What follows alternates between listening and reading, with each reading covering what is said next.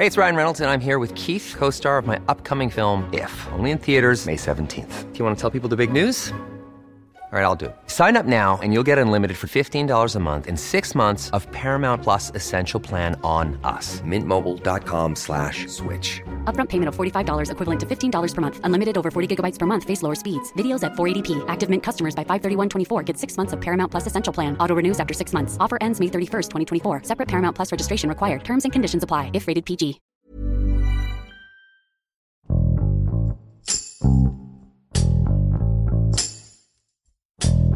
En México, cada vez más actividades se vinculan con la corrupción y los grupos criminales. La tala de bosques y selvas no es la excepción. El tráfico de madera con fines comerciales ha provocado la pérdida de 321 mil hectáreas de bosque natural en el país, equivalente a dos veces la superficie de la Ciudad de México. Además, la tala ilegal ha puesto en peligro a los pobladores y ejidatarios que se niegan a ceder sus áreas forestales para la extracción desmedida y sin regulación de sus recursos naturales. Andrés Estrada, reportero del Sol de México, narra qué riesgos se enfrentan algunas comunidades en el estado de Guerrero para proteger su patrimonio natural y el de todos los mexicanos. Yo soy Hiroshi Takahashi y esto es Profundo.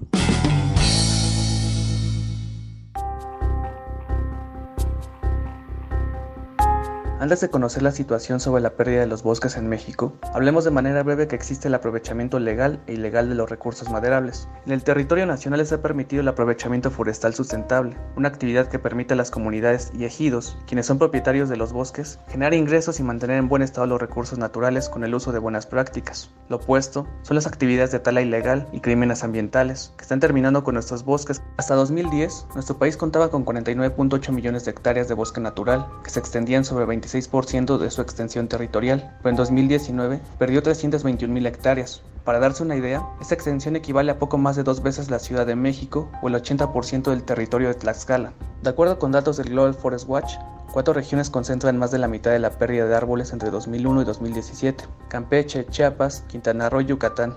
Tenemos que la tala ilegal no es un tema nuevo, pero en la actualidad se ha visibilizado más debido al aumento de la pérdida de bosques. De las razones de este incremento son distintos factores, como el involucramiento del crimen organizado con los talamontes, aunque también han contribuido madereras y aserraderos, que no tienen una regulación y son sujetas a auditorías. Asimismo tenemos la actividad ganadera, agrícola y turística, las dificultades para la integración de proyectos de aprovechamiento forestal, una disminución de presupuestos a instituciones encargadas de velar el medio ambiente y la falta de personal en los organismos, quienes vigilan las áreas forestales. En cuanto a las regiones en específico varían, por ejemplo tenemos algunos casos, como el de Guerrero, donde la delincuencia organizada está saqueando los bosques de los ejidos. Otros casos son Quintana Roo, donde más del 50% de la superficie por manglar se ha perdido en los últimos 25 años. Otro es la región de la selva lacandona en Chiapas, donde hay un proceso importante de deforestación por el cambio de uso de suelo. Aquí las comunidades están optando por actividades agropecuarias, principalmente la ganadería. Una problemática de la tala ilegal en nuestro país es que parte de diferentes intereses, desde grupos armados que están al acecho de los bosques y tienen bajo amenaza a los pobladores de las regiones forestales, que las autoridades locales, estatales y federales han sido incapaces de ponerles un alto o bien están corrompidos. Otras que existen madereras y aserraderos que en algunas ocasiones también están coludidos con la delincuencia y estas no están reguladas, compran este tipo de madera ilícita, no se les hacen auditorías ni se verifica la procedencia, ni mucho menos son sancionadas y siguen operando con total impunidad. También tenemos a las comunidades que se dedican a actividades ganaderas y agrícolas, que tumban los bosques para introducir la cría de animales o la siembra de diversos cultivos, y en casos más recientes son campesinos que buscan integrarse a programas sociales, como es el de Sembrando Vida, donde están acabando con terrenos forestales, pues uno de los requisitos es contar con 2.5 hectáreas para su aprovechamiento en la siembra y cultivo. Otro es el turismo, como mencionamos en el tema de manglares, los hoteles se construyen en estos territorios, como les esterban, los cortan, los queman, etc. A esto se suma el tema del aprovechamiento forestal sustentable. Hay comunidades que difícilmente pueden integrar sus proyectos, ya sea por los altos costos, falta de asesoría, burocracia en trámites, y optan por la tala ilegal al no requerir de mayores esfuerzos. Los efectos negativos o consecuencias de esta tala ilegal son distintos. La principal son los impactos al medio ambiente, la pérdida de los hábitats de distintas especies de flora y fauna y que son condenados a su extinción, lo mismo que el cambio climático en las regiones, debido a que su tala incide en la cantidad de precipitación que cae en la zona y por supuesto el calentamiento global. En cuanto a lo económico, la tala ilegal genera el abatimiento de los recursos maderables, ya que quienes realizan buenas prácticas en el uso de los recursos, en lugar de generar ganancias, lo que obtienen son pérdidas. En Guerrero tenemos un par de comunidades que decidieron aprovechar sus bosques y emprendieron cada una por su lado un proyecto de aprovechamiento forestal sustentable que fue avalado por las autoridades. La idea de ambas regiones era generar un cambio y contribuir a su desarrollo, pues por décadas se caracterizaron por la siembra de amapola, pero con el tiempo esta solo dejó rastros de pobreza. En la actualidad están paralizadas y afectadas por la tala ilegal. Uno es el caso de Guajes de Ayala, en el municipio de Coyue Catalán. 30 de marzo de 2020 irrumpió en su campamento un grupo armado, acompañaban a personal para el derribo y corte de lo mismo que con maquinaria. Ese mismo día talaron y los subieron los troncos a los camiones para transportarlos en 13 viajes hasta que los pobladores lograron pararlos. Como no lograron llevarse toda la madera, un mes después ocasionaban varios incendios en el bosque para demostrarles quién mandaba en la región y que ellos imponían su ley del plomo. Javier Hernández, vocero de la comunidad de Guajes de Ayala en Coyuya de Catalán, Guerrero. Para nosotros como ejido en realidad lo vemos muy lamentable y grave porque eh, no solamente pues venían personas armadas, no eh, de repente pues en conflictos de civiles a civiles pues ya ve uno la forma, ¿no? Cómo se defiende, se organiza, ¿no? Este, como está sucediendo en muchos ejidos que están siendo violentados. Lo lamentable aquí es que, pues, venían apoyados por elementos de la Sedena. Nosotros incluso, pues, es lo que estamos pidiendo, un, haciendo, perdón, un llamado a la 35 zona militar en Chilpancingo para que se investigue este tipo de, de actos de violencia, porque legalmente, pues, esto es como si fueran sicarios, así llegaron prácticamente los militares. Aunque el acecho contra esta comunidad ha continuado, el 25 de septiembre pasado un grupo armado levantó a Elías Gallegos y a su hijo Freddy, campesinos que han defendido los bosques. Hasta la fecha se encuentran desaparecidos. Los habitantes denuncian que el grupo criminal es liderado por el Chano Arreola y su lugarteniente, Víctor Espino Cortés, ex vocero de la Unión de Pueblos y Organizaciones del Estado de Guerrero. Javier Hernández, vocero de la comunidad de Guajes de Ayala en Coyuya de Catalán, Guerrero. Claro que la gente pues por temor no, no, se, no se decide a denunciar o a denunciarlos en este caso, hablando de, estos saqueos que hacen a sus propias comunidades, se puede decir, por temor a las, a las represalias, desapariciones forzosas, el caso de, de nuestro presidente del Consejo de Vigilancia, del Comité del Comisariado Ejidal, y estas mismas personas eh, se llevaron violentamente, lo sacaron de su casa, a él y a su hijo, y hasta el día de hoy están desaparecidos. ¿Quiénes están desaparecidos lamentablemente desde esa fecha?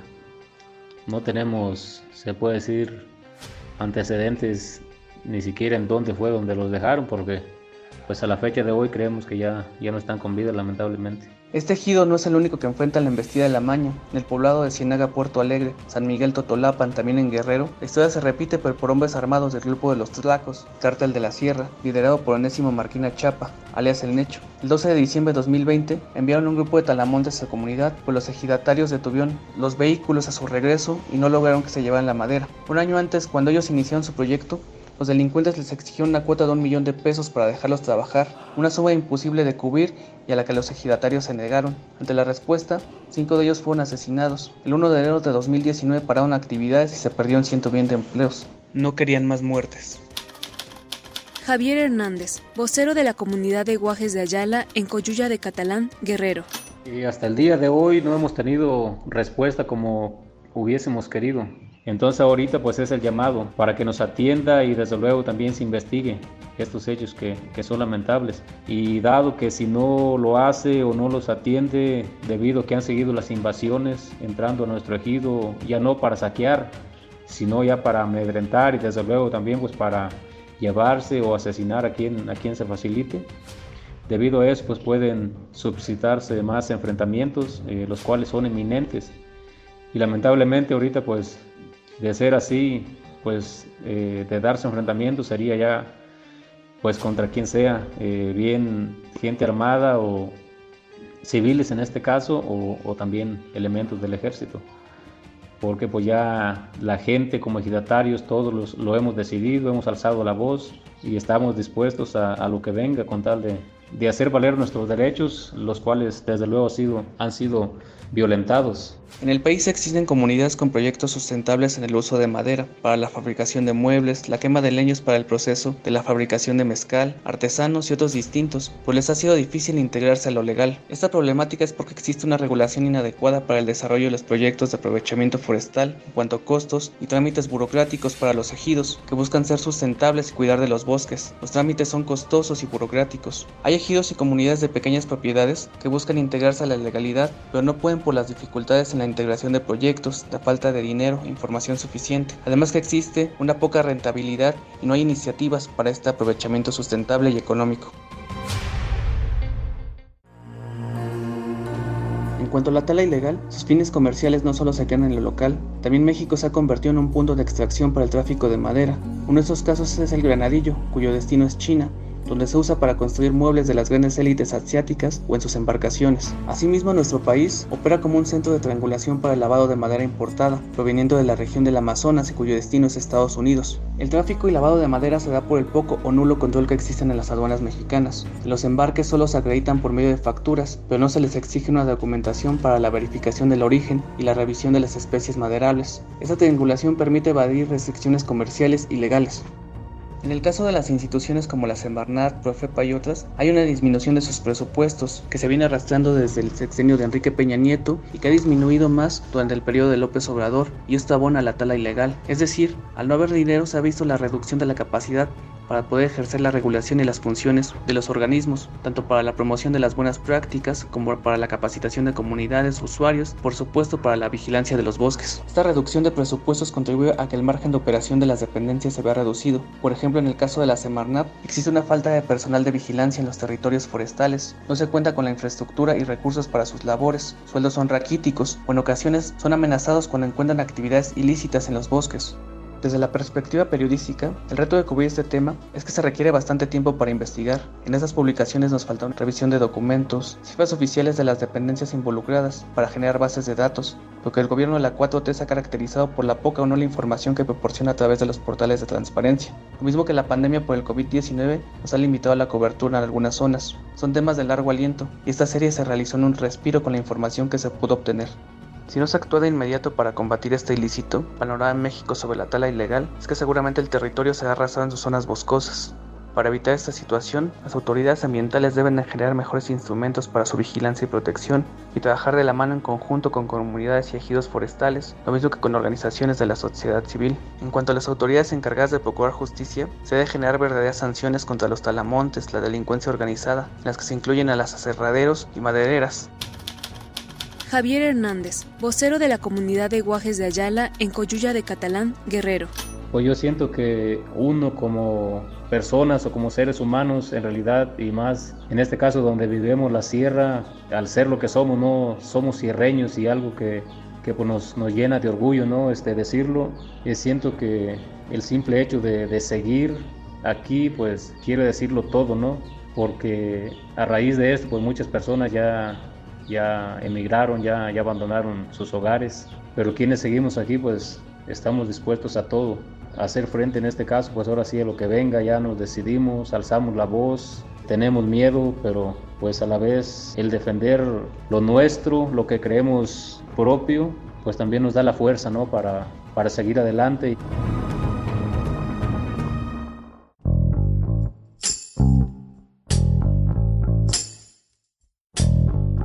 Escuchamos a Andrés Estrada desde la Ciudad de México, que nos explica cuáles son las causas por las que la tala ilegal y el tráfico de madera ha aumentado en México. La presencia del crimen organizado, la impunidad y el exceso de trámites burocráticos han hecho todavía más difícil el panorama para las comunidades que producen madera de forma legal. El debilitamiento de las instituciones ambientales también forma parte del problema. La disminución de presupuestos a organismos como la Semarnat o la Comisión Nacional Forestal limita los esfuerzos para proteger los bosques y las selvas del país. El Estado debe entender la importancia de una agenda ambiental comprometida con el aprovechamiento sustentable y responsable de los recursos naturales de esta manera se podrá detener la destrucción del patrimonio natural antes de que sea demasiado tarde.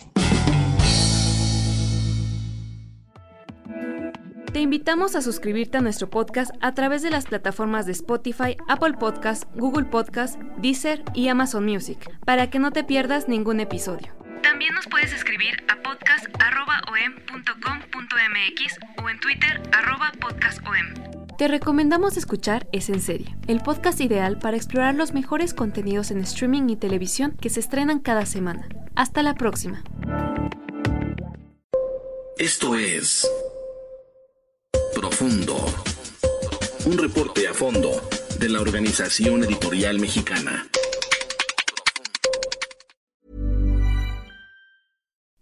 Would you like to look five years younger? In a clinical study, people that had volume added with Juvederm Voluma XC in the cheeks perceived themselves as looking five years younger at six months after treatment. Look younger, feel like you. Add volume for lift and contour in the cheeks with Juvederm Voluma XC. Reverse signs of aging by adding volume to smooth laugh lines with Juvederm Volure XC. For important safety information and to find a licensed specialist, visit juvederm.com. That's J U V E D E R M.com. Not for people with severe allergic reactions, allergies to lidocaine, or the proteins used in Juvederm. Common side effects include injection site redness, swelling, pain, tenderness, firmness, lumps, bumps, bruising, discoloration, or itching. There's a risk of unintentional injection into a blood vessel, which can cause vision abnormalities, blindness, stroke, temporary scabs, or scarring. Talk to a licensed specialist to find out if it's right for you.